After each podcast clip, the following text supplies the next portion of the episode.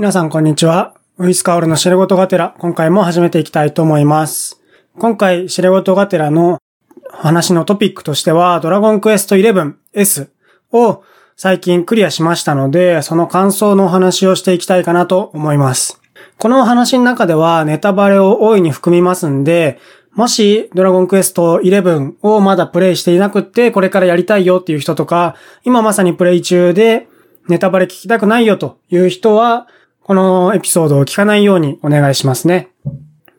でも、ドラゴンクエスト11って、発売されたのが確か2017年とかで、そんなに新しくないゲームなんですよね。今録音してるのは2020年の2月1日なんですが、年基準で考えると3年前なんですね。多分2017年の1月、2月発売ではないと思うので、満3年経過はしてないと思いますけど、けどまあ年だけ見れば3年前のゲームになってるということで、そんなに新しくないゲームなので、今更ね、ネタバレが何のかんのと言われても困るっちゃ困るかもしれませんが、でも僕はまさに今このタイミングで2020年の1月末にクリアをしたので、それまでの間はネタバレを見たくなかったわけで、皆さん人それぞれのペースでゲームもね、映画とかもやると思うので、ネタバレがあるとかないとかっていうのは重要な問題なわけですけども、とにかくですね、この先ではネタバレしていくんで、気になる方は聞かないようにお願いします。まずですね、動画の方で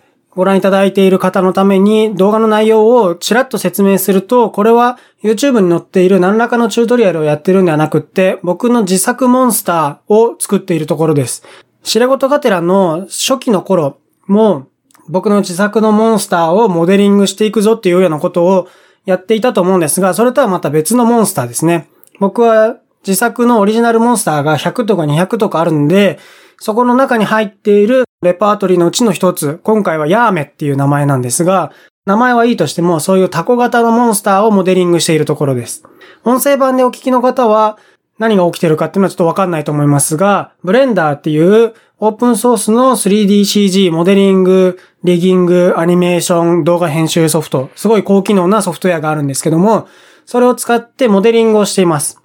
その中で僕が小学生の時に自分で絵を描いて作ったオリジナルのモンスターをモデリングしているというような感じですね。ただこれについてはそんなに喋ることがないので、いつもだったら YouTube に載っているブレンダーチュートリアルについて感想を喋るんですが、今回はチュートリアルをやったわけじゃないので、パパパッと次の話に行ってみたいと思います。次の話っていうのは本題のドラクエ11ですね。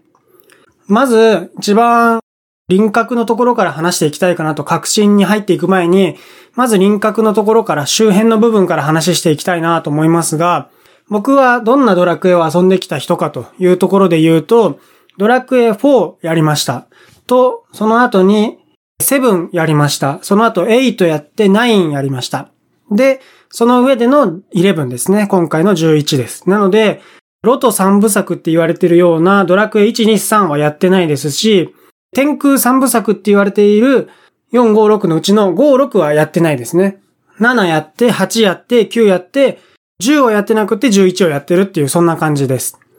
それぞれどういうコンソールでやったかっていうところで言うと、まずドラクエ8を一番最初にやったと思うんですね。ドラクエ8はプレイステーション2、プレイステ2のゲームですね。確か2004年とかだったかな。2004年ぐらいのゲームだったと思いますね。ちょっと調べると、まず PS2 でドラクエ8をやって、それは確か僕は高校生か中学生ぐらいだったと思いますが、の時にやりましたと。それが一番最初の体験でしたね。もちろん、ラプソーンは倒して最後まで行ったんですが、その後、なんか竜神の里みたいなところありますよね。そこのとこにいる、竜神王って言ったかなそいつを完全に倒すまでは僕は行かなかったんですね。なので、もちろんラスボスは倒したんでクリアはしたけど、裏ボスは倒してないっていうそんな感じです。ドラクエやった人、やったことある人なら意味わかると思いますけど、全クリするっていうと、どこまでを指すのが全クリですかね。普通にラスボス倒しちゃうのが全クリだと思うんですけど、でもラスボスが最後じゃないんですよね。ラスボスっていう名前のラストのボス、ファイナルボスはいるんですけど、それを倒しても実は終わりじゃなくって、ラスボス倒した後大抵のシリーズでは裏ボスっていうのがいるんですよね。なので、裏ボスを倒してやっとドラクエが全部終わったかなっていう感じになるんですよね。その辺で言うと、僕の場合はドラクエ8は最後まで行った、裏ボスまでは倒してないので、全クリはしたけど裏ボスは倒してないっていう感じではあるんですね。ドラクエ8の発売は2004年ですね。合ってましたね。なので、そんな感じですと。その次に遊んだのは、どれだったかな？おそらく、DS で出てるドラゴンクエストの4かなドラクエ4だった気がします。ドラクエ4は DS でリメイクが出てるんですね。ドラクエ4の DS のリメイクはいくつだったかな最初はファミコンで出てるゲームで、その後プレステで移植されて、そっちでリメイクされた後、プレステ移植じゃないや、プレステのリメイクが DS に移植されたっていう、そんな感じですね。2007年って言ってますね。時系列的にもあってそうですね。なので2007年の DS 移植を僕はやりましたね。これも多分最後まで行ってないと思いますね。裏ボスは倒してないかなという気がします。ラスボスは、デスピサロはもちろん倒しましたが、その後最後にエビルプリーストっていうのが裏ボスでいるんですけど、僕はあの明確に覚えてますが、その裏ボスに行く前に、エッグラとチキーラっていう、裏ボスの前のボスがいるんですよね。ボス戦っていうのはいくつもあるわけですけど、そのうちの一つで、裏ボスに行く前に、だから裏シナリオラスボスの後、ラスボスよりも後のシナリオでまたボスが何体かいるわけですけど、そのうちの一つでというか、まあ、何個あったか覚えてないですけど、エッグラとチキーラっていうね、卵と鶏だと思いますけど、エッグラとチキーラっていうやつがいて、なんかそいつらが、を倒さないといけないんですけど、そいつらがめちゃめちゃ強いんですよね。なので、僕はエッグラとチキーラにものすごい苦戦してあげく、もうこれはダメだと、もう無理だと思ってやめたっていう経緯がありますね。経緯というか、思い出がありますね。そんなことを覚えてますね。その次にやったので言うと、おそらくドラクエ9かなドラクエ9も DS ですよね。ドラクエ9はかなり売れたし、やった人も多いんじゃないかな。ドラクエ9は2009年なんで、やっぱ時系列的にあってそうですね。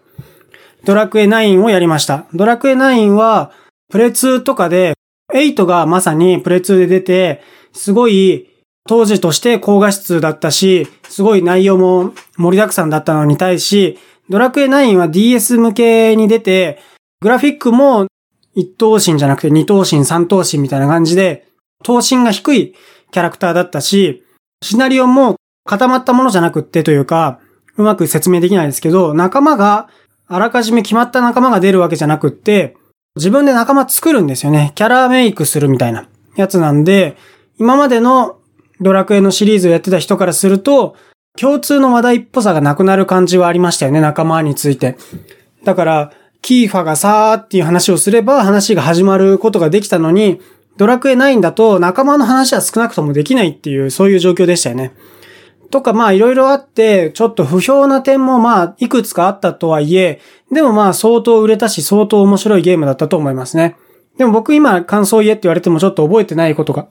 多すぎるんで、あんまり喋れないんですけど、ラスボスはエルギオスだったかな。エルギオスはもちろん僕を倒しましたね。ドラクエ9の場合は、裏シナリオっていうかそのラスボスより後、ラスボスの倒した後、ラスボス撃破の後のシナリオっていうのは、あんまりこれといったものがあるというよりは、宝の地図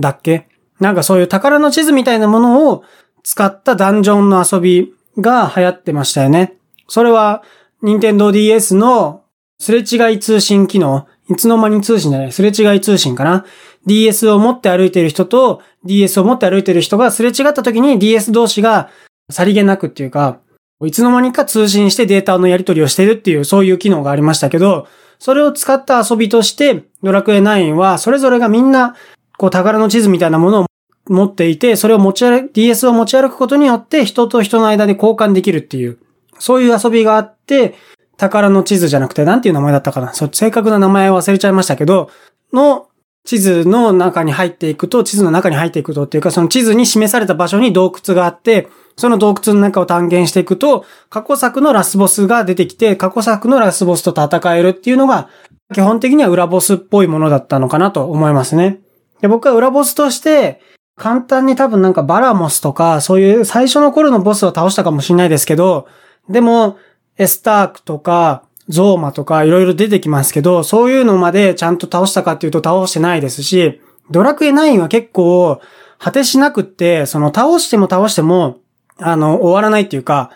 その裏ボス倒すと、まあやったことある方ならご存知だと思いますけど、裏ボス倒すと、経験値もらえるんですけど、経験値もらわないっていう選択肢ができるんですね。経験値もらわないってすると何が起きるかというと、そのもらうはずだった経験値の分が裏ボスに与えられるんですよね。負けたくせして経験値もらう裏ボスって何なのって感じしますけど、でもそういう仕組みがあって、それをすると自分のレベルが上がらない代わりに裏ボスの、そのボスの敵のレベルが上がるんですよね。なので、あの、裏ボスを倒しちゃって簡単に倒せるようになっちゃって自分が強くなりすぎて、裏ボスを簡単に倒せるようになってくると、もうこいつの経験値いらないから、こいつを育てようってことになるっていう、非常に不思議ながら、うんと、特徴的な仕組みがありましたよね。だから裏ボスが弱すぎてどうしようもないときは、裏ボスを倒して、で、その経験値を裏ボス自身に、こう送り返してやることによって裏ボスを成長させて、で、裏ボスを強くするっていう、そういうゲームでしたね。で、極めてる人は YouTube に動画載せてますけど、一人で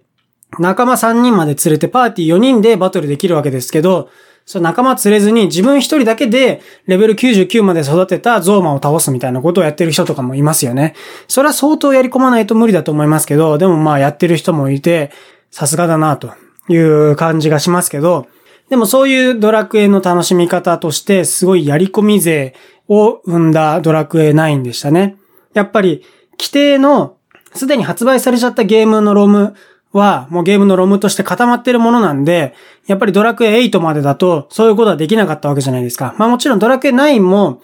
あのー、後から追加のコンテンツとして配信されたことっていうのは多分ないと思いますけど、でもかなり奥深くというか、相当長期間遊べるドラクエに、として作ってありますよね。ラスボスレベル99とか行くとちょっとさすがにちょっとレベル高すぎみたいな、やり込み、本当に何百時間も遊ばないとできないよなっていう感じはしますよね。そこまでは僕はやってないですね。だからエルギオスは倒したけど、えー、裏ボスまでは、裏ボスもまあ、だから裏ボスっても何匹もある、いるんですよね。本当に竜王から、えー、っと、シドからゾーマからデスピサロ、その後、デスタームーアじゃなくて、えっと、もう一人なんだっけ ?5 のラスボスはなんだっけ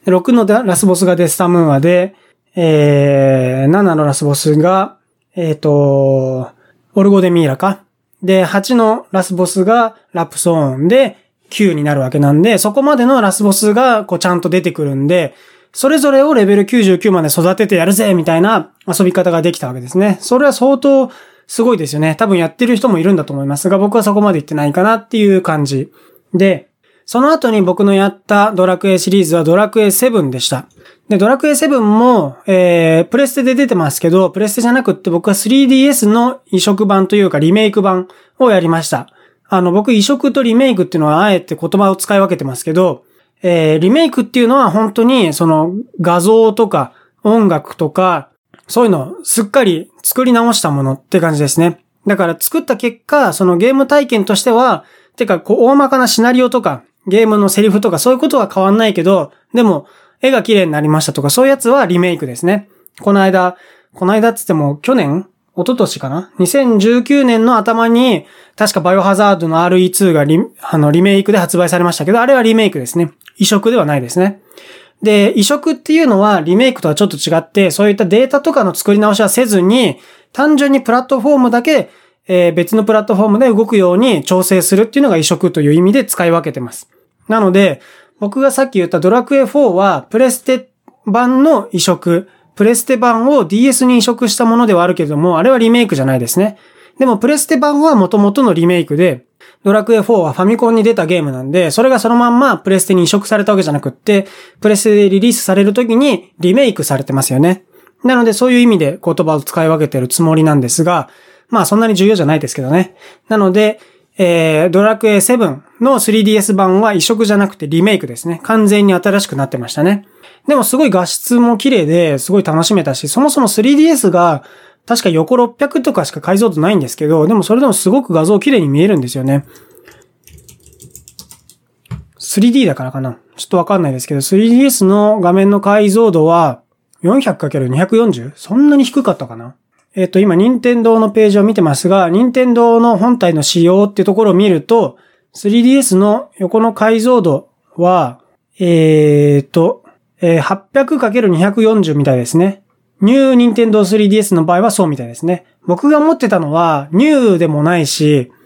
LL でもないんですよね。ああ、3DS ファミリーって結構増えてて、今のところで。僕は本当に 3DS 発売された当初、2009年とかかな、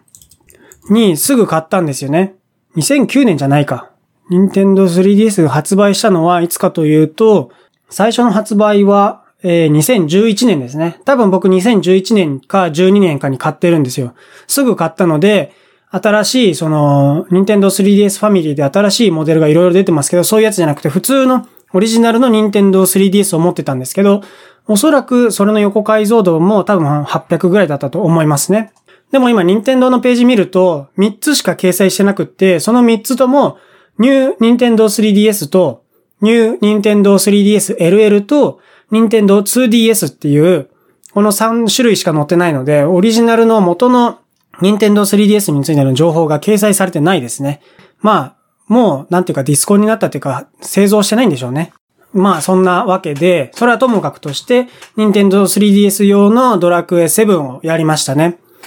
で、僕はドラクエ7もラスボスはもちろん倒しましたが、裏ボスは倒してないと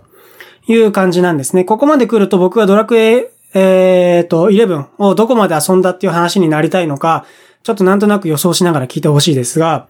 僕はドラゴンクエ7もラスボスは倒したけど、裏ボスは倒してないんですね。オルゴデミーラも相当強かったので、倒すの大変でしたけど、えっ、ー、と、一応全部倒しましたと。まあ、ところが、ドラクエ7も例に漏れず、裏ボスっていう仕組みがあって、で、あ、というか、ドラクエ7の 3DS 版の発売は、2013年ですね。多分発売してすぐ買ってると思います。ので、まあ、3DS 買っていくつかゲームやってから、えー、ドラクエ7やってんのかなっていう、そういう気がしますけど、そんな感じですね。で、えー、と、オルゴデミーラを倒して、えー、その後の、まあ、例に漏れず、追加シナリオみたいなものがあるわけですが、その追加シナリオで、まず最初になんか火の精霊、水の精霊、風の精霊、土の精霊、大地の精霊みたいな奴らがいて、そいつらをこう撃破した後、最後に神様と戦うっていう、そういうシナリオなんですよね。確か裏シナリオが。で、僕は神様まで行ってないし、で、精霊4体も倒してない気がしますね。なので、ドラクエ7も最後まで行ってないという感じで、うんと、まあ、ドラクエファンの方からすれば、何をもったいないことを、そんなにいろんなシリーズ遊んでるのに、まあ、いろんなシリーズつっても全部じゃないわけですけど、まあ、いろんなシリーズ遊んでるのに、最後まで味わい尽くさないなんてもったいないと。ちゃんと裏ボスまでやった方が、結果として、あの、ゲーム体験が素晴らしいものになるよっていう方の意見がわからんでもないですが、今のところそこまで行ったドラクエはありませんでしたと。いうところまでで僕のドラクエの話が終わるとして、じゃあ僕はどこまでやりましたかっていうところなんですが、僕はなんと、ついに裏ボスまで撃破するっていう遊び方を初めてやりました。ドラクエ11にして、初めてドラクエの裏ボス、ラスボスだけじゃなくって、裏ボスまで撃破するっていうことができましたね。なので、まさに、ああ、裏ボスまでやるとこういうぐらいの面白さなんだなっていう風に感じたっていう、そんな感じです。まあ変な言い方かもしれないですけど、やっぱりすごい面白かったんですよね。うんと、で、この辺からドラクエ11のレビューになっていくんですけど、えっと、リュータさんっていう方かな？リョータさんだったかな？ちょっと間違ってたらおかしいので、見るんですが、YouTube チャンネルがあるリュータさんだったと思うんだけど、そういう YouTube チャンネルがあって、ドラクエに関する動画を結構たくさん載せている人なんですけど、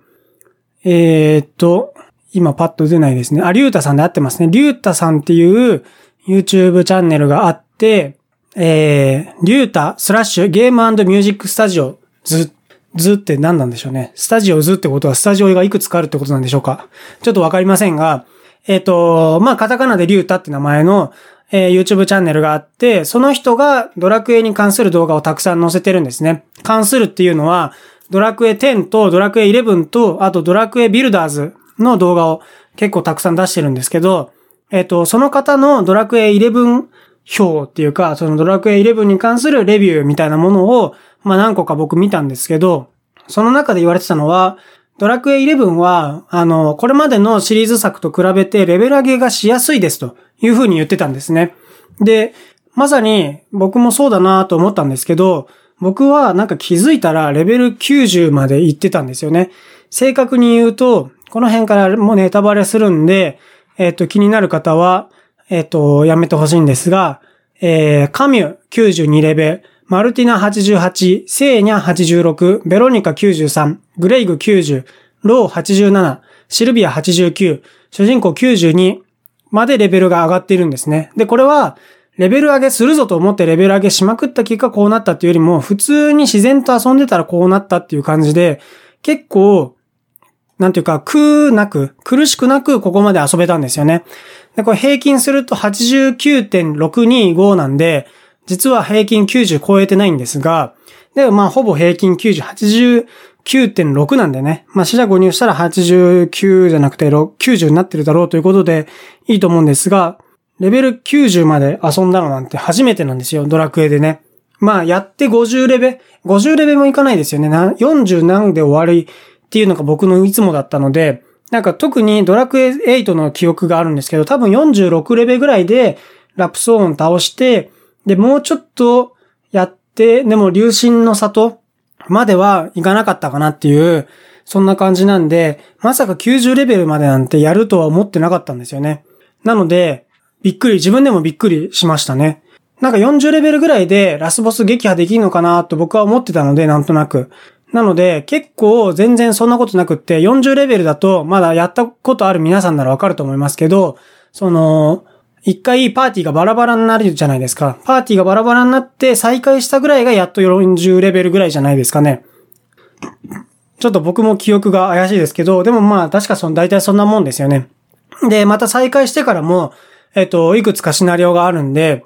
なんか、結構、ストーリーが長いから、あのー、たくさん楽しめるし、レベルも、ラスボス撃破ぐらいで僕60レベルぐらいだったんじゃないかなって思いますね。ちょっと覚えてないですけどね。そんな感じで結構長く楽しめるゲームだったし、レベル上げるのも苦じゃないなっていう感じでした。飽きないしね。で、僕はスイッチ版で遊びました。ドラゴンクエスト 11S っていうやつですね。で、遊んだので、ドラクエ 11S の特徴で喋りたいと思うんですけど、まず走るっていう機能がプレステ4版にはないみたいですね。あ主にプレステ4と比較して喋りますが、3DS 版のことについてあんまり知らないので、というのも、この YouTube で見てるリュータさんっていう方が、えー、プレステ4版とスイッチ版を遊んだ方のようで、まあ、もしかしたら 3DS 版も遊んでるのかもしれないですけど、まあ、この方の YouTube チャンネル見ると、3DS 版の情報はともかく、プレステ4とスイッチの情報が、えっ、と、なんとなく頭に入ったので、それに基づきながらレビューしていきたいんですが、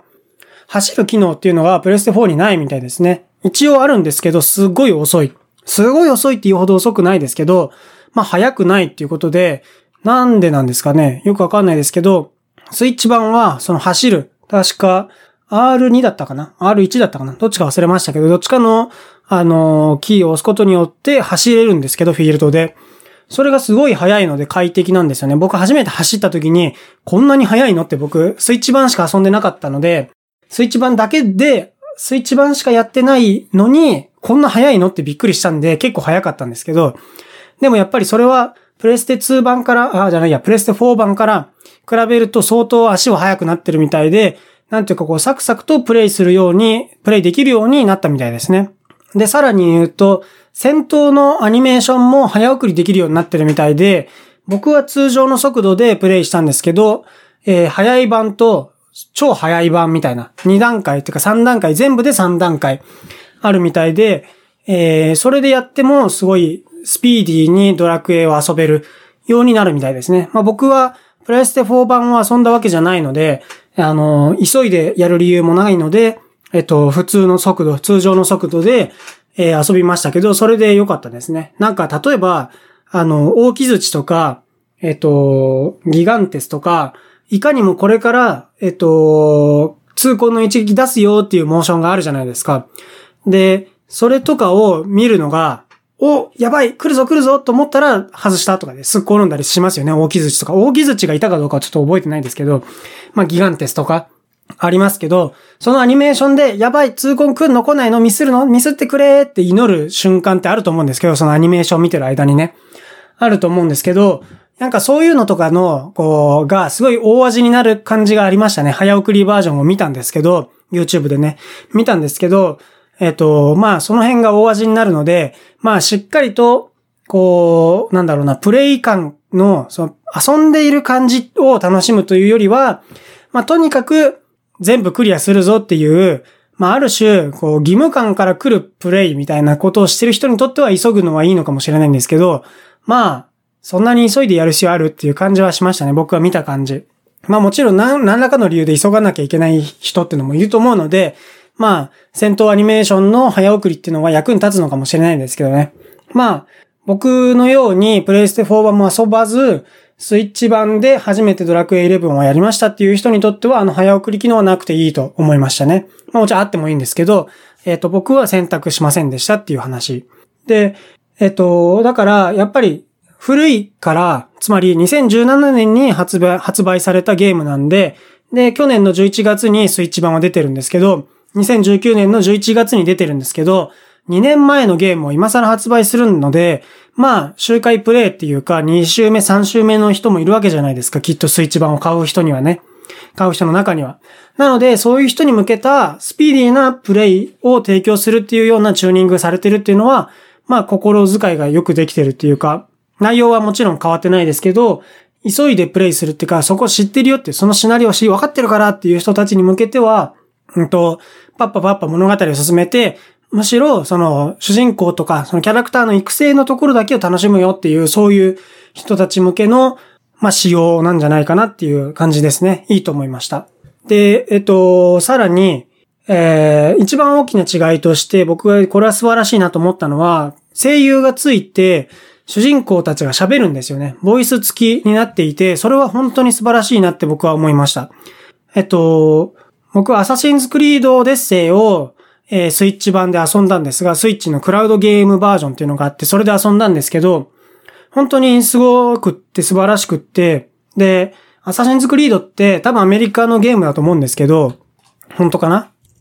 アサシンクリードはどこのゲームかというと、今ググりますが、アサシンクリードオデッセイでググろうかな？アサシンクリードオデッセイは、えー、UBI ソフトだっていうことはわかるんですが、でも UBI ソフトって元はフランスだと思うんですけど、でも今アメリカでもやってるとかで色々あると思うんですけど、うん、まあパッとちょっとよくわかんないですね。ちょっとわかりませんが、まあ少なくとも日本のゲームじゃないわけじゃないですか。アサシンズクリードオデッセ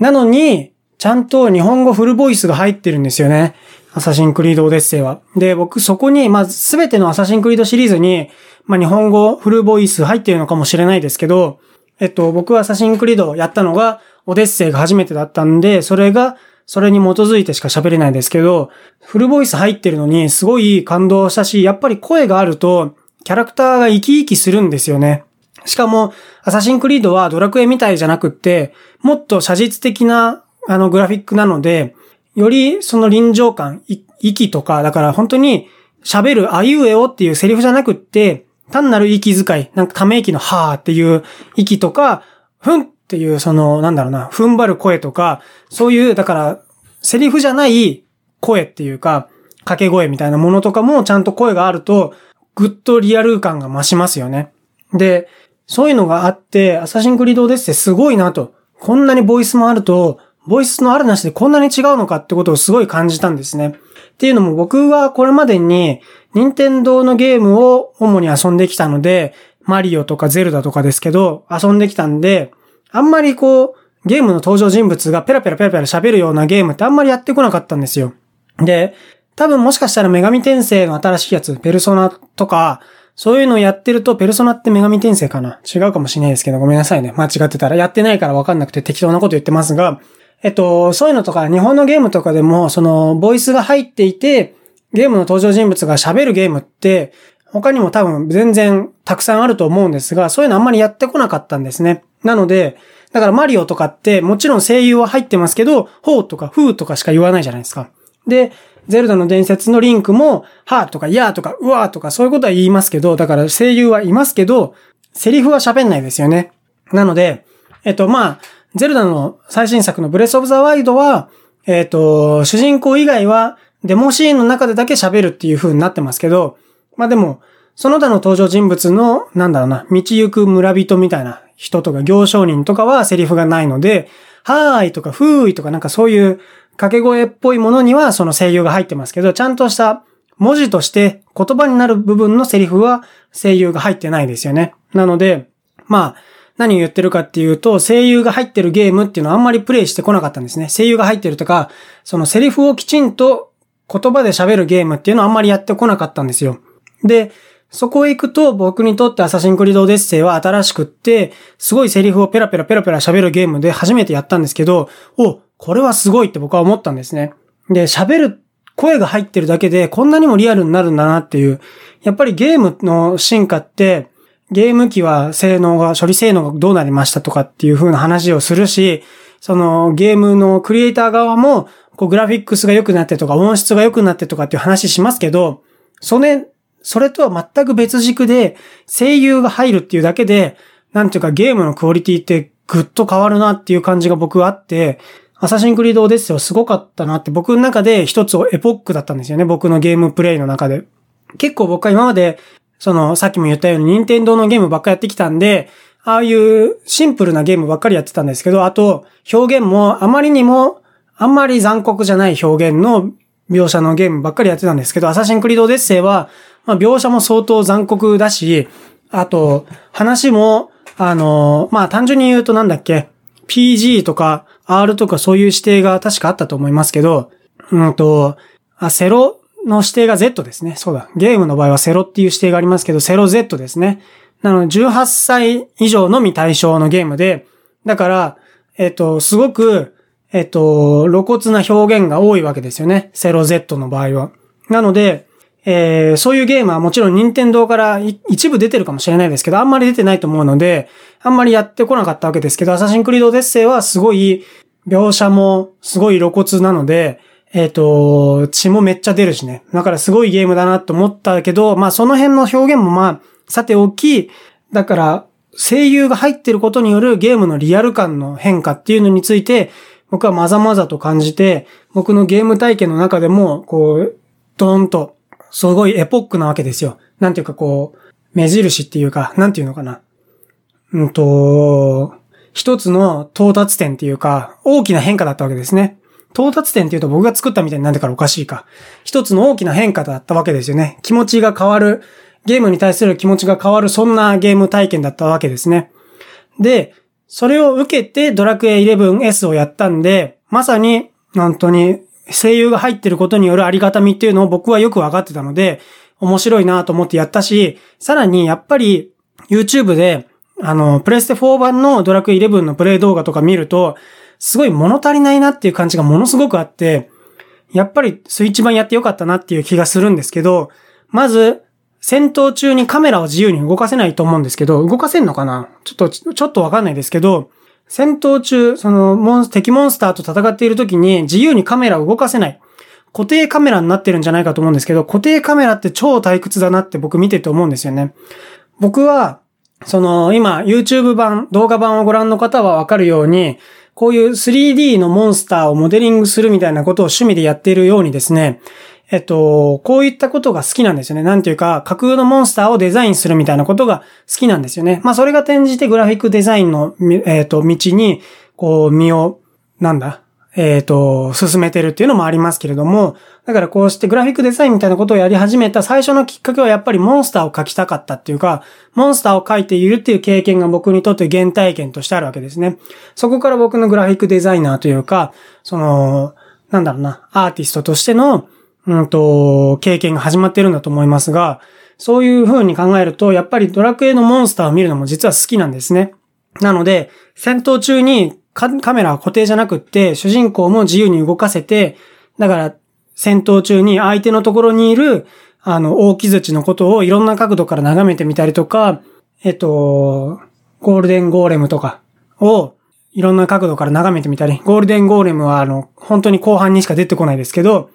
普通のゴーレムでもいいですけどね。ゴールデンゴーレムってあの、4本足で斧持ってるやつですけど、とかを眺めたりとか、ああ、そっか、4本足の動物でこういう感じに足がつくのか、とかっていうのが結構勉強になるわけですよね、やっぱり。やっぱり 3D アーティストってどうしても、その、実在の動物から、あの、インスピレーションを得るしかないので、やっぱり、まあ、ドラクエのモンスターは実在の動物ではないですが、あの、まあでも、いい感じに、えっ、ー、と、デフォルメするテクニックっていうのもドラクエのモンスターの中に入ってるんで、だから、教則本としては非常にいい資料になるというか、非常にいい材料になると思いますけど、まあそういった観点でドラクエのモンスターを見て、あ、なるほど、モデリングするときにこういう風にやるのか、みたいなところを、まあ参考にしてみたりとか、まあそれってすごく僕、勉強熱心みたいな風に言ってますけど、そういうつもりでは全然なくって、単純に見て楽しいんですよね。僕はやっぱり鳥山明さんの絵が好きだったりするんで、ドラゴンボールとか好きなんで、ドラクエのモンスターもすごい好きで、なるほど、こういう形なのかって。しかも、鳥山明が描く絵、まあちょっと継承略で言っちゃいますけど、鳥山明が描く絵っていうのは 2D の絵でしかないわけですよね。だから単なる絵ですよ。でも、ドラクエのゲームの中に登場するのは 3D ですよね。2D ではなくって 3D になっている。でも、結構、本当に鳥山明が描いた絵、2D の絵、そのまんまに見える 3D の角度っていうのがあって、その 3D モデルはもちろん 3D だからいろんな角度から眺めることができるんだけど、でも、とある特定の角度から眺めると、鳥山明が紙に描いた 2D のイラストと同じ風に見える角度っていうのがあって、それもやっぱりモデラーさんのテクニックというか、モデラーさんのこう巧妙なモデリングというかポージングが本当に効いてて、わあ、これすごいっていう風になりますよね。やっぱり鳥山明の絵って、あの、鳥山明の絵はとても上手いので、なんかやっぱり継承略だとおかしいですかね。鳥山明さんと言いましょうか。鳥山明さんの絵すごい上手いので、えっ、と、絵ではあるものの完全に立体的な形として、その 3D の形状としてどうなってるかっていうのが、ちゃんとこう考慮されたイラストになってるんですよね。2D のイラストって、あの、まあ、代表的なのが不可能立体の絵ですけど、あの、2D だから、3D 表現は不可能な絵っていうのは描けるわけですよね。あるいは 3D にすると、ちょっとおかしいけど、2D だとなんとなく、えっ、ー、と、持って見えるというか、大丈夫そうに見える絵っていうのがあるわけで、あの、そういう絵は、まあ実際にはあって、まあ絵だからこそできる表現ということで、必ずしもそれが悪いわけじゃないですけど、でもやっぱり僕は 2D だから成立してる絵っていうよりは、3D を 2D に映した絵、つまり三次元的な構造がきちんと読み取れる、そんな絵っていうのがやっぱりかっこいい絵だし、すごい絵だなって僕は思うんですね。で、それで言うと、鳥山明さんの絵ってすごくって、ドラゴンボールの登場人物とか、本当に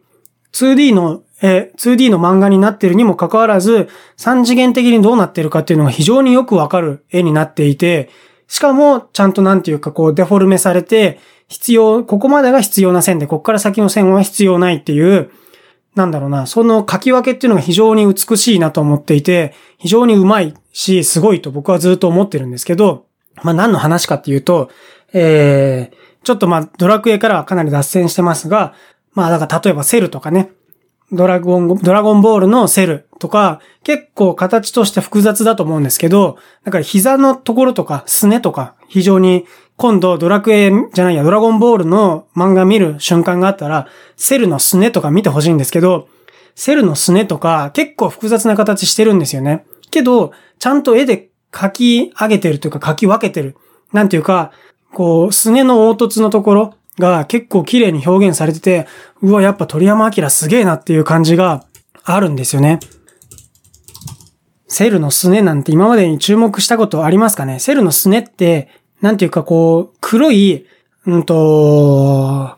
なんだろうな、背の高いブーツみたいなの履いてるみたいな感じで、すね、セルってその、体が部品みたいに分かれてますよね、昆虫みたいな感じで。で、膝から下は一つのパーツで、あの、部品になってるんですけど、全部黒いんですね。でもその全部黒い中で、えっと、どこが出っ張ってて、どこが引っ込んでてっていうのが非常によくわかる書き分けになっていて、今ググるとアニメ版というか、ちゃんと全部に色がつけてあるバージョンしか出てきませんけど、漫画だと、あの、白黒2回調で書き分けてるんですね。で、白黒2回調で書き分けてるにもかかわらず、どこが出っ張っててどこが引っ込んでるのかすごくよくわかる書き方になっててすごいんですよ。まあ、ともかく、まあ、セルだけじゃないですけどね。ドラゴンボールに出てくるイラストっていうか絵は全部すごい上手いんですけど、神がかってるわけですけど、まあそんなわけで、ドラゴンボールの話はさておきですよ。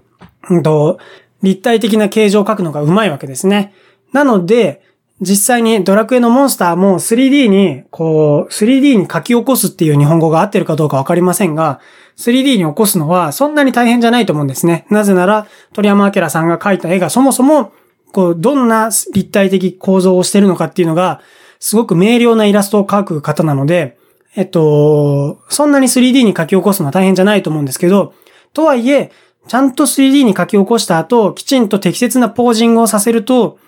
鳥山明が格好つけて描いたモンスター。モンスターってただ普通にこう T ポーズで立ってるだけじゃないので、きちんとこう、いかにもこう怪しい表情をして、こちらに襲いかかってきそうなポージングでイラストを描くわけなんで、直立してるわけじゃないわけですけど、そのポージングを 3D モデラーの人が、えー、モデリングしてポージングさせると、まさに鳥山明さんが描いたイラストの通りに見えるようになるっていうのは結構すごくって、で、だから、なるほどと。要するに何が言いたいかっていうと、ドラクエ11は、スイッチ版は戦闘中にうろうろ歩き回れるんですけど、カメラも自由に回転できるんですけど、そうすると、あ、ドラクエのモンスターってこういう形してるんだっていうのが、もちろんイラストからも読み取れますけど、イラストから読み取るんじゃなくて実際の 3D モデルをこう360度自由に眺められるっていうのは、僕にとっては眼福なわけですよね。非常に楽しいです。だから僕は本当に戦闘が全く苦じゃなかったっていうのがあります。やっぱりドラクエの戦闘って、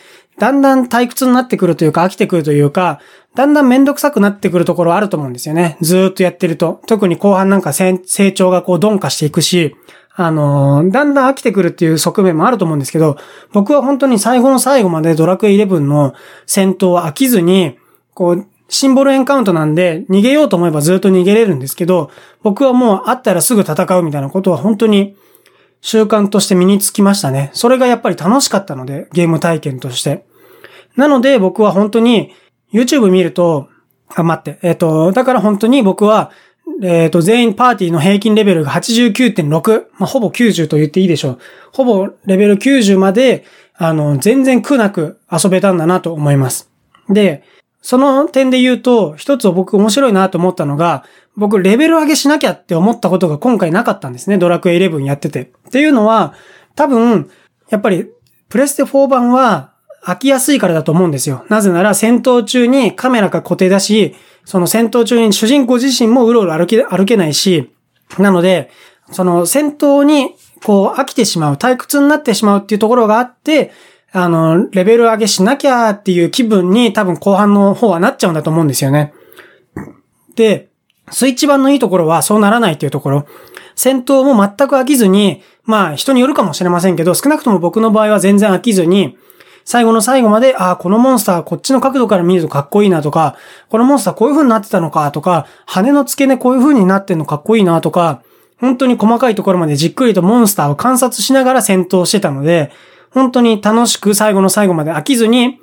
あの、戦闘できたんですね。で、その結果として、レベル上げしなきゃっていう気分になったことは全然なくって、いつの間にかレベル90になってたっていう状況なわけなんですけど、けど、やっぱり PS4 版はそういかないんだと思います。やっぱり戦闘のカメラが固定だし、主人公も歩けないし、だから戦闘中はなんかコマンド選ぶだけの退屈な作業になってると思うんですよね、きっと。少なくとも少し、ある程度の部分はっていう意味で。もちろんドラクエのスイッチ版もコマンド選ぶっていう作業は存在するんですけど、でもやっぱりコマンド選ばない間は、その戦闘している間、ドラクエ10みたいにその空間をうろうろ歩けるので、まあその、そこでなんていうか暇つぶしになるっていう側面もあると思うんですよね。で、何が言いたいかというと、YouTube 見ると、どうやってレベル上げをしたらいいですかっていう動画が上がってるんですよね。で、僕はそれを見てすごくハッとしたんですよ。その動画って、えっと、マルティナと主人公と、えっと、シルビアが同時にゾーンに入って連携技を使うと、えー、スペクタクルショーっていう連携技が使えて、スペクタクルショーを使うと、えっ、と、戦ってる敵モンスターをメタル系、メタルスライムとかハグレメタルとかメタルキングとかに、えっ、と、入れ替える技があるんですよね。それを使ってメタル系を呼び出して、それでレベル上げをしましょうと。それを戦いましょうと。で、さらに、えー、カミュの会心必中とか、マルティナのライコー一戦好きとかを使って、えー、メタル系を倒しましょうと。で、さらに、その、メタルキングは倒した後に、えっ、ー、と、アイテムが必ず出るように、あ、違うな、違うな。えっ、ー、と、なんとかロッテリーじゃなくて、なんだっけな、あの、戦闘後に必ず相手が、えー、アイテムをドロップすることを確定して、で、得られる経験値も2倍だか3倍だかになる、えっ、と、連携技があるんですけど、僕それあんま使ったことないんでちゃんと頭に入ってないんですけど、それを使って、えー、メタルキングとか倒した時の、えー、経験値を倍増してレベル上げしましょうね、みたいな動画が YouTube に上がってるんですね。で、どうやったら連携を同時3人同時に1つの戦闘の中で3人同時に連携を揃わせるかっていうことについても、このアイテム使いましょうとか、で、このアイテム手に入れるためにはこれをやりましょうとか、なんかいろいろめんどくさいと言っちゃったらあれかもしれないですけど、僕にとってみればめんどくさいことを、まあ、ああだこうだ解説してる動画があって、まあさっきも言った僕が言ったリュウタさんっていう YouTube チャンネルにもそういう動画は載ってるんですけど、それを見て、あ、なるほどと。プレステ4版を、ドラクエ11のプレステ4版やった人は、どうやってレベルを上げようかっていうことで、悩むのかっていうことで僕すんごいびっくりしたんですよね。僕は本当に戦闘が楽しくって、シンボルエンカウントであろうとも敵なんかわざわざ避けたりしないで、むしろこっちからわざわざ戦闘仕掛けに行くぐらいの気持ちで戦闘が楽しいんですよね。スイッチ版は。っていうのは、えっ、ー、と、まだ言ってないと思いますけど、音楽もすごいんですけど、えっ、ー、と、キャラクターが喋る。えっ、ー、と、ベロニカが、あの、イオグランデとか、なんだろうな。あと、ギラの最上位はなんだっけ？ギラグレイドか。ギラグレイドとか、あと、メラガイアとか喋るんですよ。とか、あと、えー、セーニャが、ベホマラーとかベホマズンとか使うときも、えっ、ー、と、ベロニカ姉さんとかって呼びかけて、こう、回復やって、そうするとベロニカがありがとうとかってこう返事したりして、キャラクターがすごい生き生きしてて、戦闘が楽しいんですね。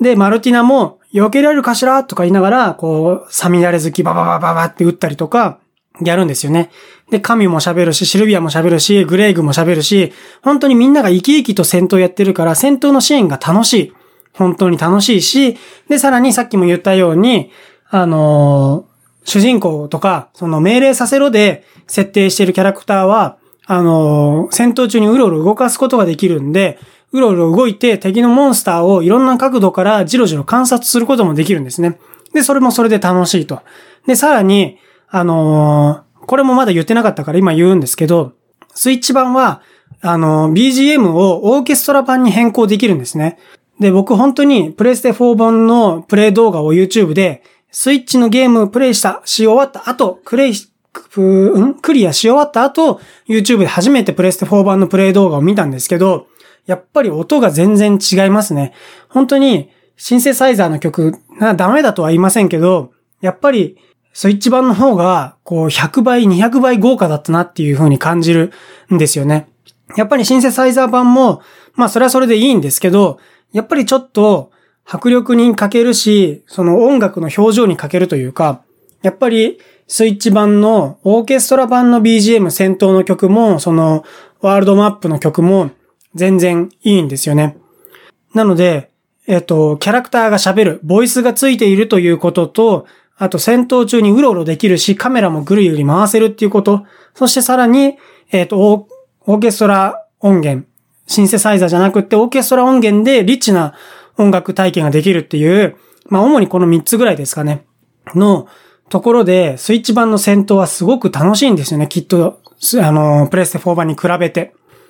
なので、プレステ4版の人たちは、戦闘にちょっと飽きちゃってレベル上げしなきゃっていう気持ちになってレベル上げのためにはこういうコツが必要でみたいなノウハウを求めてしまうのかなって思いました。やっぱりプレステ4版2年先に発売されたんで、ある意味、こう、磨ききれてない部分があったのかなというような気がしないでもないですし、まあ磨ききれていたとしても、まあさらにスイッチ版には磨きがかかってたと言うべきかもしれませんけど、スイッチ版のやっぱりいいところは、戦闘が楽しいし、レベル上げが苦じゃないっていうところは本当にあると思います。成長しやすいとかっていうところもあるのかもしれないですけど、まあ、リュウタさんも、その YouTube 動画のどっかの動画の中で言ってたのは、えっ、ー、と、従来のドラクエシリーズに比べて、レベル50からレベル90までのレンジのレベル上げがそんなに大変じゃないですと。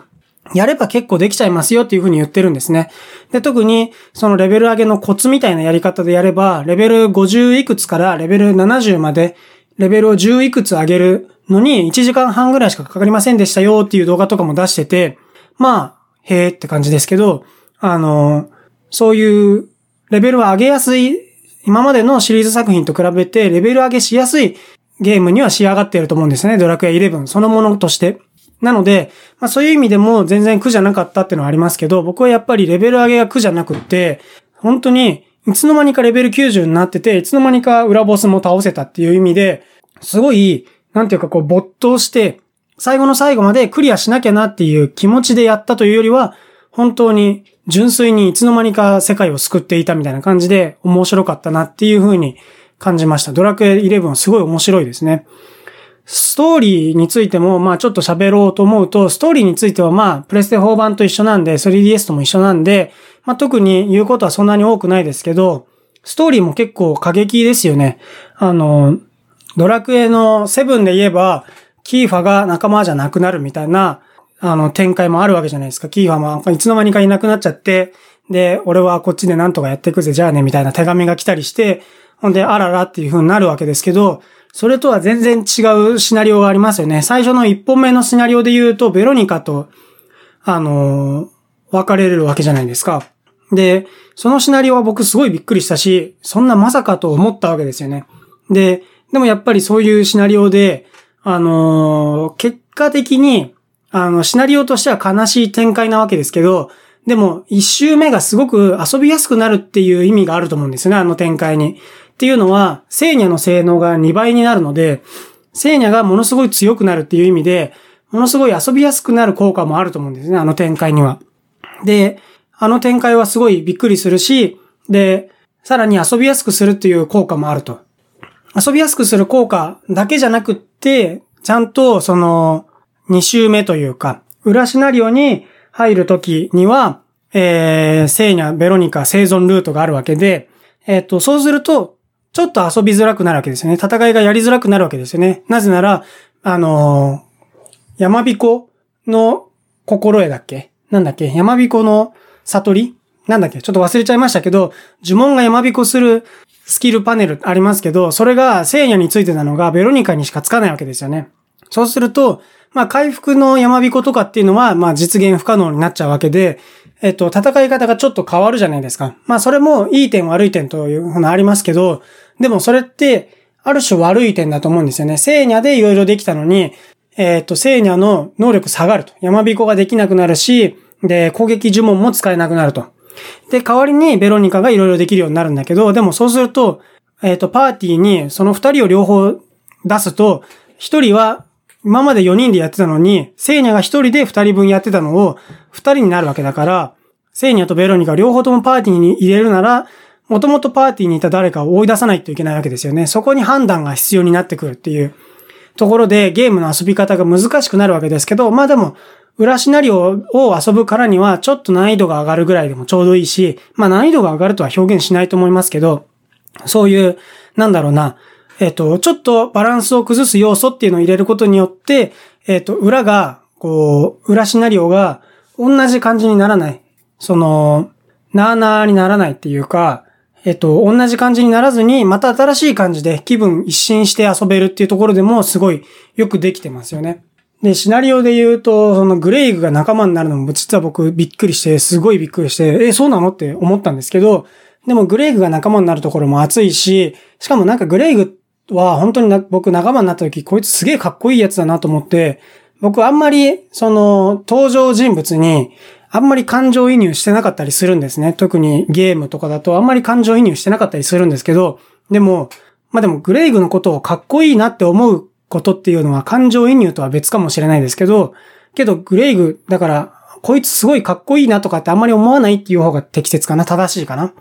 あんまり、この登場人物かっこいいなってあんまり思わないんですけど、グレイグは珍しく、この人物はかっこいいなって思ったんですよね。だからパーティーに入れたいってすごい思ったっていうのがあって、やっぱりグレイグの人物の描写もすごい良かったですよね。まあグレイグはその置かれてるシチュエーションが、コンディションが結構色々と大変で、王様も、あとホメロスも乗っ取られてたっていうこともあって、気持ちが大変ですよね。やっぱりあの人はね。まあでも、その後は王様と共にするので、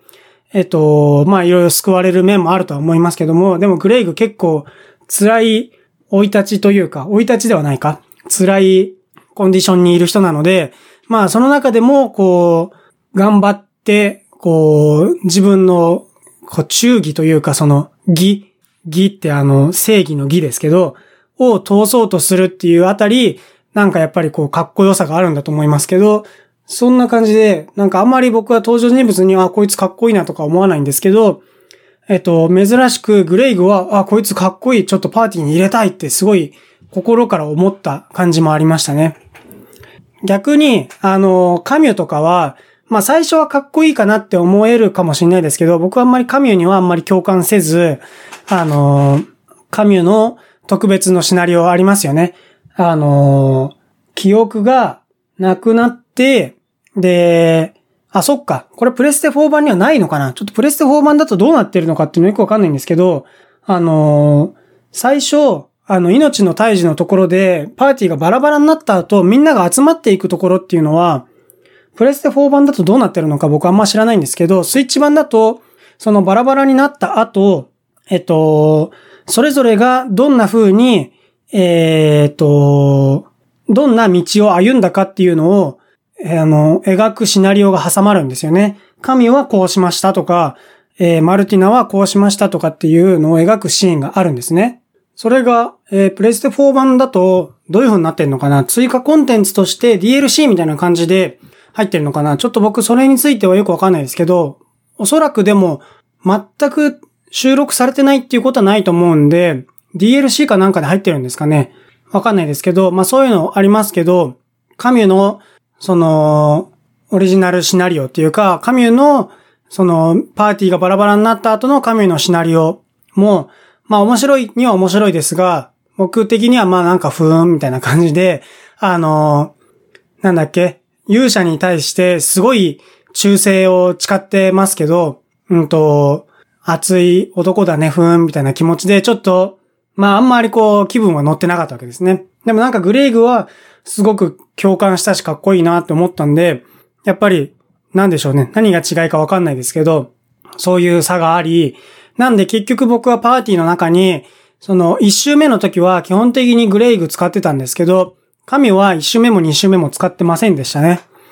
で、二周目っていうかそのだから裏シナリオ、その、えー、ベロニカ生存ルートをやるときには、えー、グレイグも結局外してた気がするんですけど、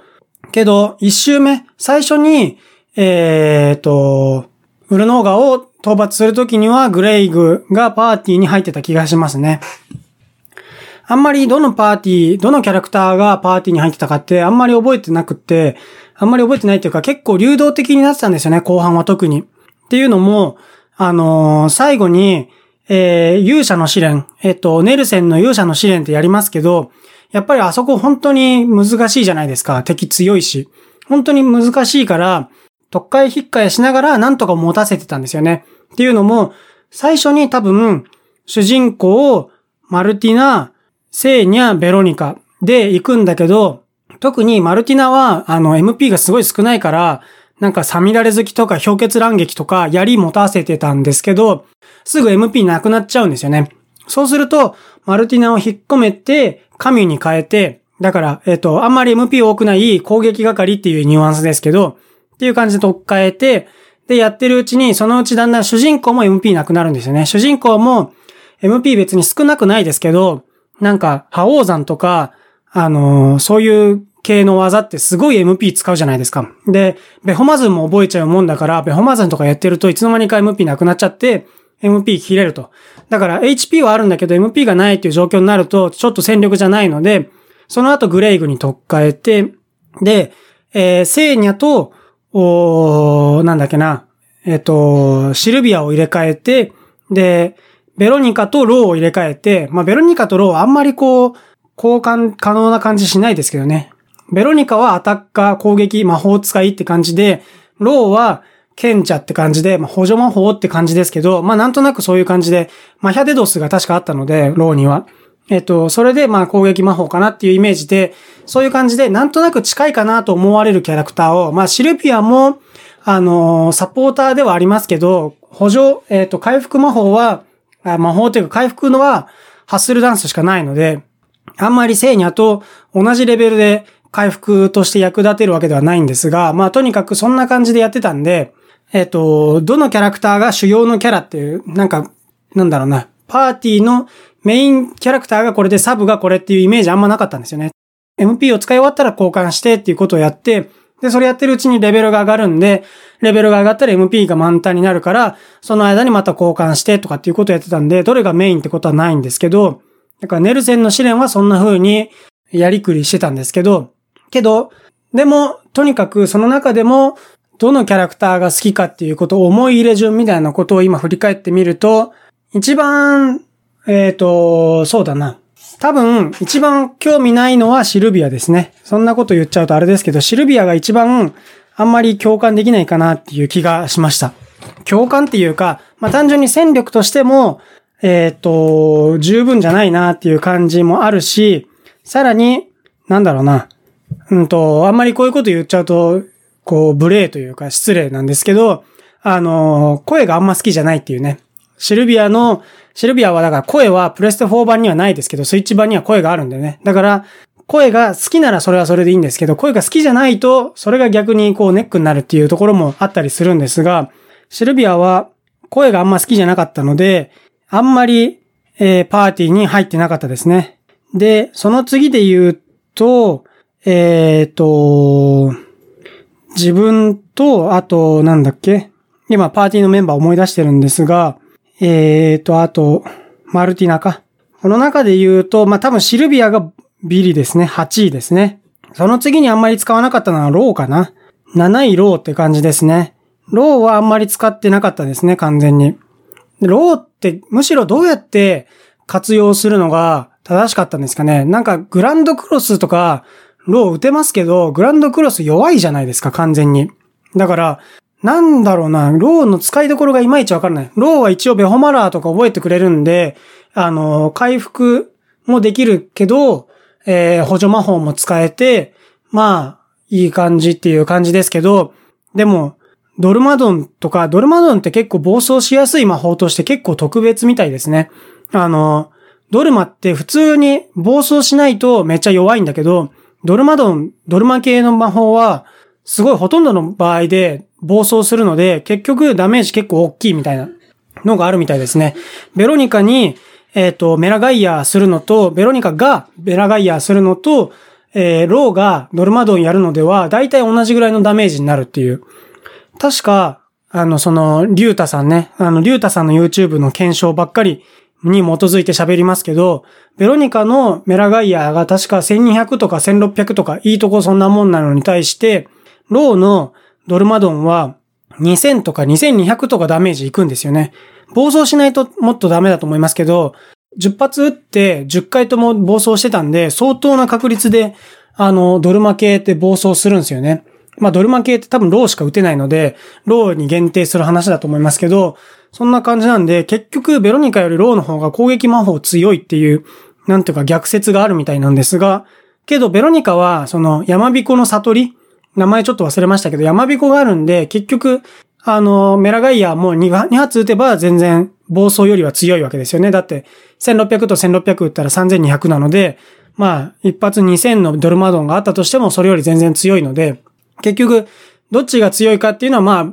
微妙なんですけど、どっこいどっこいか、まあちょっとベロニカの方がいいかなぐらいな感じではありますけど、けど、そんなにロー弱いわけじゃないっていうのは結構特筆すべきポイントですよね。けど僕はあんまロー使ってませんでしたね。少なくとも、あんまりこう、うまい使い方がよくわからず、あの、ベホマラーしながら、あと、なんだろうな、ドルマはあんま使ってなかったので、マヤデドスと、あと何かな、まあグランドクロスも使った気がしますけど、グランドクロス弱いんですよね。なんかせっかくニマ大使から教わるのになんか全然使えないっていう。まあそれで言うと主人公の覇王山もあんま使えないですけど、まあそんな感じでしたね。覇王山よりよっぽど、あの、剣の前の方が強いじゃんって僕思いましたけど、どうでしたか？皆さんやってみた感じどうでしたでしょうか？で、えー、まあその次で言うと6位、カミュですね。カミュも結局あんま使ってなくって、最後の最後になんか、何らかのスキルを解放した途端に神がすごい強くなって、あれ？神めっちゃ強いじゃんって見直したことがあったんですけど、でもそれまでは本当にシルビアよりもローよりも弱くって、あの、なんだっけ、そのネルセンの、えー、勇者の試練をやってる時に、なんで神だけこんなに一人で攻撃力弱いんだろうって僕思ってたんですよね。それは僕の育て方が良くなかったんだと思うんですけど、なんかある時突然神が覚醒してめっちゃ強くなったので、えっと、あ、神の使い方ってこういうことだったのかってある時気づいたんですけど、でも神すごい弱くって、探検だと弱いのかな？片手剣持たせると強いのか、ちょっとよくわかんないんですけど、あの、神の使い方よくわかんなくて、ずっと神だけ一人で弱いな、みたいな。一人でなんか、いつまで78とか、相手に与えるダメージ78とか、あと両手に、なんだ、両手の悟り？なんだっけ？両利きになるやつあるじゃないですか。両手に持て、武器持てるようになって、で、さらに、えっ、ー、と、利き手じゃない方の手の、えー、ダメージも、えー、利き手と同じダメージになるっていうのがありましたけど、けどなんかその辺とかやっても、みんな普通にメラガイヤーで、あの、700とか800とかダメージ与えてる中で、神だけ一人だけ78とか16とかなんかそんなダメージで弱すぎんだろうって思ってたんですけど、なんかある時何の時だったかな？ちょっと忘れましたけど、神が突然強くなって、あ、神めっちゃやるじゃんって思った時がありましたね。でも神は本当に重要なキャラクターで、神の会心必中はこれだけは外せないですよね。特に、あの、ネルセンの勇者の試練の最後の3つ目のやつで、で、ダークドレアムの色違いのやついるじゃないですか。バル、バルデバラン？バルデバランだったかな？名前ちょっと忘れちゃったな。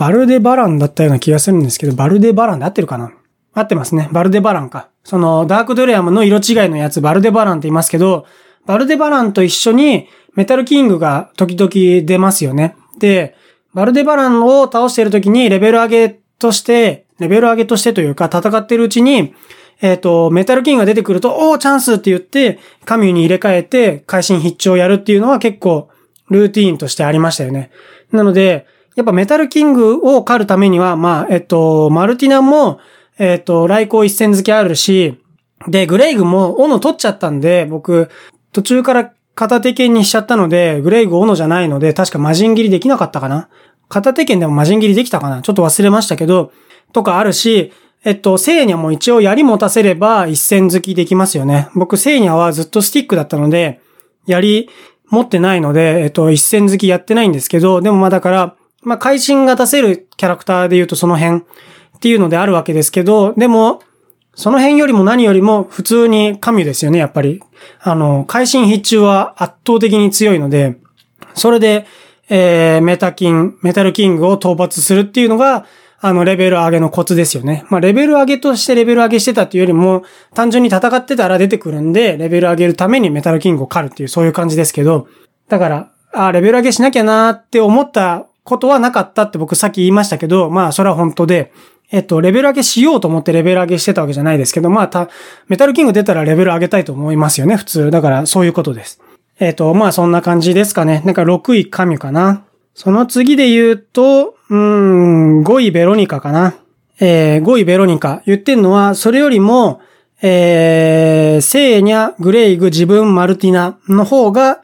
きかなっていう、好きランキングなんですけどね、これ。5位ベロニカかなっていう感じですね。ベロニカやっぱり攻撃呪文がすごく強いから、僕は本当に、えっ、ー、と、イオグランデとメラガイアがもう本当に超重要呪文だと思いますけど、やっぱそれがないと、ニズゼルファーもきついし、ネルセンの勇者の試練で出てくる、えー、いろんなボス、うんと、えっと、なんだっけあの人。えっと、ホメロスの、悪くなったホメロスの色違いのやつ、無名の魔人とか、あと、えっと、キラゴルドとか、あと、なんかマルティナのことを閉じ込めておく、あの、デブのフラフープをしてるやつとかいますよね。なんかそういうやつとかを倒すときに、やっぱり、イオグランでめっちゃ役に立つわけですよね。特に、あのー、ニズゼルファ戦だと、あいつが左手から、あの、魔力を天に向かって打ち出したとかって言って、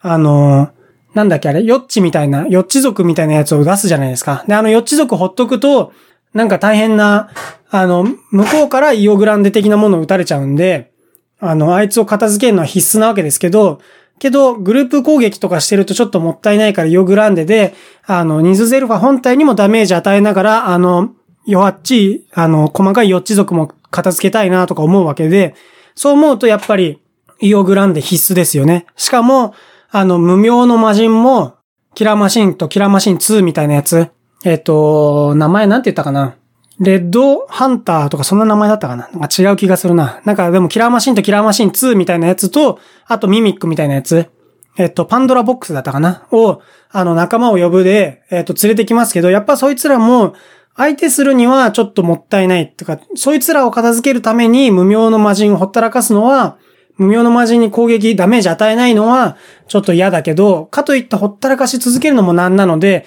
と思うとやっぱりヨグランデみたいなそう全体攻撃大事ですよね。で、まあ、マヒャデドスとか、グランドクロスとか、あと、覇王山とかもやってもいいんですけど、なんかあんまりこう、与えるダメージが心もとないんで、なんかこう、あんまやりたくない技ですよね。そういった技ら、技たちって。なので、やっぱベロニカは全体攻撃するための一番のキャラクターということで重要ですよね。で、あと、なんだっけな、一つ、あの、おこれはと思ったのが、どこのシナリオだったかな。えっ、ー、と、確かマルティナとローが仲間になるときって、えっ、ー、と、仲間になった後、えっ、ー、と、壊れた王国行きますよね。王国の名前忘れちゃったけど、王国行って、で、ローとマルティナが一緒に、あのー、その国に対する、えっと、その、鎮魂歌じゃないですけど、えっと、お祈りをしますよね。山でなんか、お花かなんか燃やして、煙を天に送るみたいなことやりますよね。で、それやったら、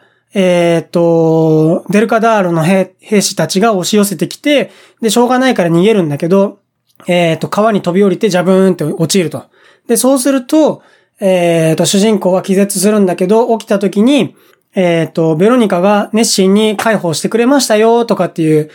エピソードがあったと思うんですけど、あの展開とかは、やっぱり、ゲームのプレイヤーがベロニカに対して愛着を持たせるための演出だったと思うんですね。あの、それの演出いいと思うんですけど、その後、だからその演出って結構重要で、だからこそ最後に、最後にっていうか途中にベロニカと別れる演出っていうのが効いてくるんだと思うんですけど、なんかそういうシナリオ上の重要キャラクターということでいいんですけど、あんまり僕は途中からやっぱセーニャいいじゃんってなってたので、セーニャ側になってましたね。で、えー、まあそんな感じで5位、ベロニカで。で、4位、セーニャですかね。4位セーニャで、セーニャは、えっ、ー、と、結局一周目の時にベロニカがいなくなった後めっちゃ強いっていう、そこですね。セーニャが確かメラ系使えたっけな？ちょっともう忘れちゃったけど、あ、そういえば僕のプレイ時間としては64時間ぐらいでした。えっ、ー、と、全部で64時間ですね。えっ、ー、と、レベル90ぐらいまで行ってて、で、ニズゼルファも倒したし、で、あと、えー、ネルセンの勇者の試練のやつも全部やりましたね。で、最初の医師の村の復興も終わって、えっ、ー、と、医師の村の中でなんか幸せになりたいっていう謎の選択肢がネルセンのやつでありますけど、それもやったし、で、ニズゼルファも、えー、撃破したしっていう感じで、えー、そんなところまでやって64時間ぐらい、70時間は行ってないかなぐらいのプレイ時間なんですけど、なので、えー、何が言いたいかというと、セーニャが、えっ、ー、と、ベロニカとなんか合体して、合体っていうかなんだあれは。なんか魂が乗り移るかなんかわかんないですけど、そんな風になって、セーニャが、えっ、ー、と、ベロニカのスキルパネルを引き継ぐじゃないですか。それの時にセーニャがどうだったかっていうのはちょっと覚えてないですけど、その強かった感じの記憶で、セーニャがいいなって思ってましたね。まあ単純に、あの、やっぱりパーティーに補助魔法っていうかその回復役は欠かせないので、回復として頼れるのってやっぱセーニャしかいないし、ローとか、えー、シルビアも回復技できなくないですけど、やっぱちょっと心もとないですよね。なので、セーニャは結構欠かさずパーティーにいたかなっていう感じですね。で、槍の技を全然覚えさせてなくって、セーニャは、えっ、と、スティックと縦ごとのパネル、スキルパネルばっかり解放してたんですけど、あの、槍で一戦好き覚えられるってことは僕全然、あの、忘れてて。だからセーニャは結局槍持ったこと今までないですね、多分。僕のゲームプレイ時間で言うと、セーニャが槍を持ったことはないですね。そこちょっともったいなかったので、別の、あのー、こともやればよかったなと思いつつ、セーニャはずっとスティックでしたね。でもまあ、えっ、ー、と、山彦が使える時も強かったし、セーニャは4位としていいでしょう。まあそんな感じですかね。で、3番目に好きなのは主人公自分ということで、えー、ここにランクインします。やっぱり自分なんで、えっ、と、この中で一番思い入れある、思い入れがあるのは誰ですかって言われると、やっぱり自分なんじゃないかなって思うんですよね。僕は、あの、主人公に自分の名前つけてますしね。なので、あの、そういうのにためらいのない人なんですよね。結構、あの、自分の名前つけるの恥ずかしくって、8とか11とか、そういう名前つける人もいますけど、僕はそういうのためらいなく自分の名前つけるんですけど、そういう感じで遊んでるんですけど、なんでそうするとやっぱり、えっ、ー、と、ああ、自分だなっていう気持ちになりますよね。けど、やっぱり二つの点で、あの、1位にはなれない。一番好きなキャラクターにはなれないなっていうところがあって、まず一つには、他のキャラクターが自分の名前を呼んでくれないんですよね。ボイスがあるんですけど、ボイスの中で自分の名前を呼んでくれない。それはそのはずで、あの、名前はフリーテキストで自由に名前付けられるんで、あの、どんな名前でも付けられるので、どんな名前も想定して全部のボイス録音するわけには当然いかないので、えー、自分の主人公の名前だけは読み上げてくれないんですよね。そうすると、あ、俺じゃないなっていう感じが時々するっていうのがあって、それが一つ、えー、主人公なんか変だなって思うのが一つと、あと、主人公は喋らない。これ本当に大きいポイントで、名前を呼んでくれないのはともかく、主人公喋んないんですよね、全然。一言も。すべての他のキャラクター、僕は8番にランクしてるシルビアもそうですけど、みんな喋る、ちゃんと。セリフ喋るのに、主人公だけ喋んないんですよね。それは本当に変で、違和感しかないんですよね。これだけは僕何とかしてほしいなって思ったんですけど、主人公には喋ってほしくないっていう派閥の人はやっぱりいるようで、あの、主人公は、あーとか、うーとか、うんとか、やーとか、とりゃーとか、そういうことだけは喋るんですけど、けど主人公ってセリフが一切ないですよね。なので、そういう掛け声風なところしか喋ってくれないんですけど、そういった掛け声さえも許さないっていう設定がドラクエ 11S にはあって、掛け声さえも許さないっていうこともできるんですよ。だから要するに、まあ、そういうの設定を選ぶ人口がどれくらいいるのかわかりませんけど、ドラクエをやる人の中には、主人公は一言も喋ってはいけないと。掛け声さえ許さないっていう人がいるんですかね。僕は全然逆で、主人公喋んないのはおかしいとしか思わなくって、あの、まさに、えー、最初に言った、あの、なんだっけ、えー、アサシンズクリードオデッセイでも主人公はペラペラ喋るわけですけど、それの方がよっぽど自然だし、面白いっていうか、普通だと僕は思うので、なんで喋んないんだろうっていうのは非常に変でしたね。喋ればいいのに。なんかセリフがないから喋んないんですけど、まあでもドラクエやる人の中にはセリフどころか、はーとか、やーとか、うーとかそういうのも許さないっていう派閥が、まあ少なからずいるようなので、少なくとも設定にはその設定があるので、なんかまあ、そこは趣味の違いだなと思いつつ、主人公も絶対セリフあった方がいいと僕は思いましたね。あの、まあ、プレステ4版の時点で主人公にセリフが一切、あの、割り当てられていないので、えー、11S でももちろん主人公は一言も喋らないっていうのは、まあ、しょうがなくはあるんですけど、まあ、もしドラクエ12があって、ドラクエ12にもボイスを当てるようなことがあるんだったら、主人公も喋ってほしいなって僕は思いますね。じゃないと、変ですよ、やっぱり。なんで喋んないの？一言も喋んないの？っていう感じですよね。しかも主人公が喋るシーンは、こう、説明して、説明しましたっていう、こう、動画の演出があるだけで、なんていうか変ですよね。まあこれが、あの、JRPG の伝統なんですと言われればそれまでですけど、まあさすがにちょっと、ね、なんで喋んないのって、誰がどう見ても不自然なので、そこはなんとかしてほしいなって思いますよね。っていうのと、まあ戦闘においてはまあ、いろんな技があるので、えっ、ー、と、いいですよねっていう感じ。まあ、ちょっと雑かな。雑かもしれないですけど、えっ、ー、と、剣の舞を覚えると主人公は圧倒的に強くなりますね。で、えっ、と、なんだっけ、えー、バイキルとしてもらって、剣の舞が一番強いなと僕は思いましたね。で、あと、なんとか山、なんとか山って、いろいろ、なんか、あの天空山とか、氷結山とか、なんとか山とかいろいろ覚えますけど、それが結構、えっ、ー、と、使いどころを間違わなければ強い。で、僕はドラクエの相性問題についてよくわかってないので、闇っぽいやつは光に弱いとか、光っぽいやつは闇に弱いとか、そういうのあんまりよくわかってなかったので、適当に打って、あんまり弱いなと思ってたんですけど、正しく打てば相手の弱点をつけるみたいですね。ちょっとポケモンみたいな感じで分かりやすければいいんですけど、ポケモンほど相性が分かりやすくないので、ちょっとドラクエの相性問題についてはよく勉強しなきゃなっていう、そういう気がしております。で、2位がグレイグですね。グレイグは強いし、かっこいい。やっぱりグレイグ強いしかっこいいっていうのがやっぱ一番ですね。単純に強い、かっこいい、以上って感じです。グレイグが仲間になるっていう展開は僕全く想像してなかったので、えー、すごいって単純に思ったし、しかもその仲間になるところもすごいかっこいいから、いいですよね、やっぱり。なんていうかずっと敵だったのが仲間になる熱さっていうのはやっぱドラゴンボールから来る、あれですかね。で、グレイグはその仁王立ちとか強いし、あと、兜割りとか、僕最初斧で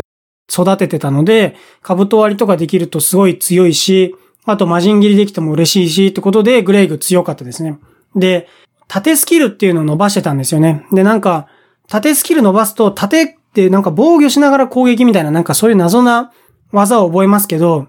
なんかそういえば僕、ドラクエ9の時も、縦スキルってあったと思うんですよね。で、なんか縦を極めた人とかって作ってた気がするんですけど、でも縦スキルってあんま極めても面白くないですね。普通に攻撃技を覚えた方がいいので、斧とか、えー、片手剣、両手剣とかがグレイグ使えたと思いますけど、それでやった方がいいんだなと思いますね。で、あと、僕の場合は、グレイグとシルビアが、あの、スキルパネル満タンになっちゃったんですよ。全部、あの、習得しちゃったんですね。えっ、ー、と、グレイグは、90レベルで、シルビアは89レベルなんですけど、で、全部習得しちゃってて、なんかおかしいなと思ったんですけど、おそらく、ちゃんとした情報じゃないんですけど、おそらく何らかのクエストをやるうちに、えー、シルビアとかグレイグは別のスキルパネルが開放するんですかね。なんか他のキャラクターは全然スキルパネル埋まってないのに、グレイグとシルビアだけは、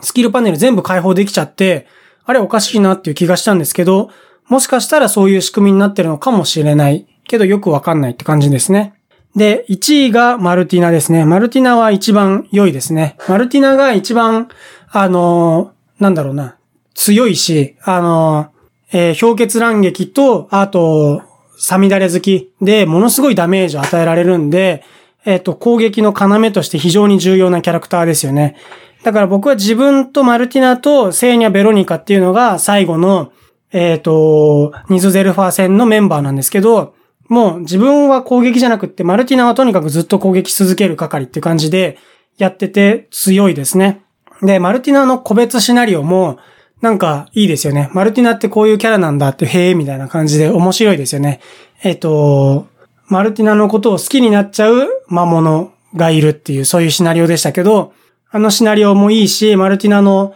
なんだっけ？えっ、と、えっ、と、魔物になっちゃうバニーちゃんスーツみたいなやつ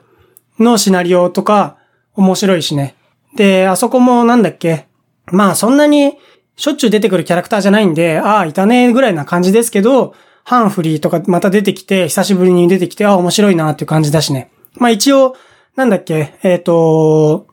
医師の村の復興のシナリオで、またハンフリーとか出てくるんで、そういえば、ああ、またハンフリー出てくるんだ、へえって感じで面白いですけど、えー、まあそんな感じで、マルティナが一番強いし、可愛いし、かっこいいし、っていう感じで僕は一番ですね。マルティナが一番いいキャラクターだと思ってましたっていう、そんな感じですね。まあキャラクターランキングみたいな話で30分くらい喋ったかな。ちょっとわかんないですけど、まあとにかくですね、えー、プレステ4版にない要素がドラクエ 11S にもあって、オーケストラ音源とセリフ、あと、走るのが速いし、あと乗れるモンスターっていうのも増えたみたいですね。僕が一つってか、いくつかっていうか、気になったのは、プリレンダーのデモシーンで、一番最初、命の退治に行った時に、ウルノーガがパーティーをバラバラにしてしまうっていうシーンとか、あと、最後にウルノーガを討伐し終わった後に、あの、クジラに乗って空飛んでる時のシーンとか、あと、一番最後に、ニズゼルファーを討伐した後のムービーシーンもプリレンダーだったような気がするんですけど、プリレンダーのシーンは、プレステ4版の画質に寄ってるのか、ちょっとわかんないですけど、ちょっと違和感がありありでしたね。スイッチ版のキャラクターのそのデフォルメとはちょっと違う感じで、特にセーニャの目とかがすごい不自然で、見慣れてない感じで、まああれで見慣れてればなれるんでしょうけど、ちょっとなんか、このセーニャの顔こうじゃないんだけど、みたいな気持ちがあって、中途半端にプリレンダーのシーン入れるんだったら、普通にリアルタイムレンダリングでいいので、シーンを入れて欲しかったなっていう気がしますね。でも主人公の髪の毛の描写とかすごいし、一番最後に、マスタードラゴンみたいなやついますよね。マスタードラゴンみたいなやつの話のシーンがプリレンダーですけど、あの後、ドラクエ3のオープニングに繋がっていくところとか画質すごいいいんで、次もしドラクエやるんだったら、この綺麗さでやりたいなっていう感じがありますね。けどやっぱりあくまでもドラクエは漫画なんだよっていうエッセンスを残したいのか、ちょっと輪郭に黒い線みたいなのを描いてるんで、そこはまあわざとらしい画質というか、最後の最後までフォトリアルには行きませんよっていう意志を強く感じる映像でしたけど、あの画質の綺麗さはすごく良かったので、スイッチ版が不満だったというわけではないですけど、むしろスイッチ版はスイッチ版で良かったから、中途半端にプリレンダの綺麗な画質の映像を見せられると、セーニャの顔違うしとかって僕は思いましたけど、けど、あの綺麗な方向性も全然ありなので、あの綺麗な方向性でやってほしいですね。でもやっぱり、さっきも言いましたけど、鳥山明の描いた 2D イラストがリアルな 3DCG になって、で、特に質感ですよね。金属の部分は金属のマテリアルが設定してあって金属らしい光沢があり、で、さらに、ニズゼルファが特にそうでしたけど、単なるつるっとした表面じゃなくって、表面の小さなデコボコ、バンプマップみたいなものが設定してあるんだと思いますけど、その質感とかもすごくよく綺麗にできてて、画質が良いっていうのはやっぱり正義なので、次ドラクエ12があるんだったら、プリレンダの画質になるかどうかはさておき、やっぱりこの方向性は合ってるなって感じがしますね。あの最後のドラクエ3のオープニングに繋がっていくところの映像みたいな感じになってほしいなと思いますね。僕ドラクエ3やってないのになんでそんなこと知ってるかっていうと、ドラクエ3のオープニングを YouTube で見たことあるからっていう、ただそんだけなんですが、今回のところはちょっと長くなりましたが、ドラクエ 11S の感想みたいなところをすごく主観的に喋ってみましたというところで、今回のお話を終わりにしようと思います。シレゴトガテラではですね、スポンサーの募集をしています。今回のお話を含めですね、スポンサーになっていただけると、これまでの全エピソードの文字起こしをご覧いただけるので、この話っていつあったかなっていうのを検索していただくときに、すごく便利だと思いますし、そういった風にシレゴトガテラをもうちょっと深く楽しんでいただける方のためのスポンサープログラムになってます。月に1000円っていう価格なので、月に1回ランチをおごってあげるよぐらいな気持ちで応援していただけるとありがたいです。他にもですね、墨長めが YouTube に上げているインクスケープっていうグラフィックソフトウェアのチュートリアルで作った